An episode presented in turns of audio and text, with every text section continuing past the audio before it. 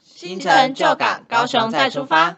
再出发，再出发吧，你是阮的第一名。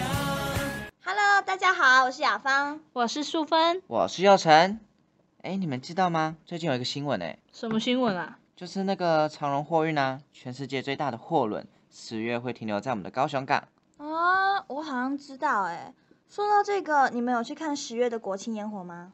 没有诶、我人住在乡下、欸诶我也没有，因为我那天在打工，只看到我的海产粥。我有去看哎、它放了整整三十分钟，而且后面我还有看到一百字样的造型哦。哦，所以天空上正会出现一百哦。嗯，当然啊，因为那天是高雄百年的纪念日。啊，那什么是高雄百年啊？就是日治时期从打狗改名为高雄的第一百年啦、对啊，你看高雄一百年走过来的点点滴滴，都藏在了高楼大厦中间呢。那说到这个，我们就来聊高雄港吧。诶，话说我有跟你们分享我上次去高雄港散步的时候遇到的帅哥吗？没有，诶，我跟你们讲，那个男生真的是有够帅的欸诶。我突然想到一个问题，你们应该都是高雄人吧？是啊，怎么啦？哎呦，没有啦，我就是想要考考你们关于高雄港的一些小知识。来咯，你们知道高雄港到底是海还是西湖吗？我觉得是海。看起来就是海啊。对对，错了，是西湖。因为早期这里是西湖，可是你们也知道，西湖水又浅，船又容易搁浅，所以为了捕捉乌鱼，汉人早期来到这里的时候，特别将整个港口都整理了一遍，所以才会说是世界货柜第三大港。话说高雄港的特色，除了货柜以外，在早期好像还进口了很多东西耶，例如甘蔗。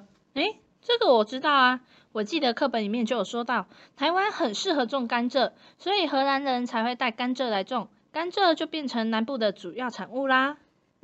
我记得除了甘蔗以外，好像还有香蕉吧，就是那个什么呃，香蕉码头。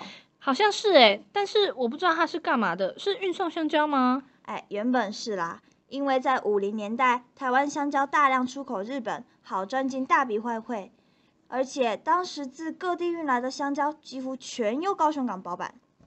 我还知道另一个就是之前有专门放置香蕉的仓库，但后来随着需求现代化以及香蕉输出趋近没落，政府就推动了一个港市合一的政策，为香蕉棚注入了新生命，便以昔日存放香蕉的为由，正式更名为香蕉码头。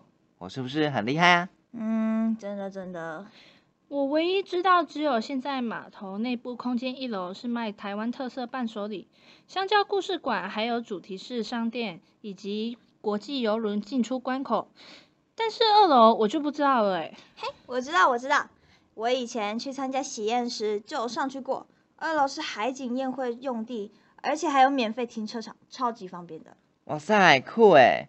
原来有这么多东西是我不知道的哦、那是当然的啊！这么长的时间，这里可是有很多故事和有趣的秘密等着大家在挖掘哦。那下次我们再来寻找百年高雄留下来的遗迹吧，拜拜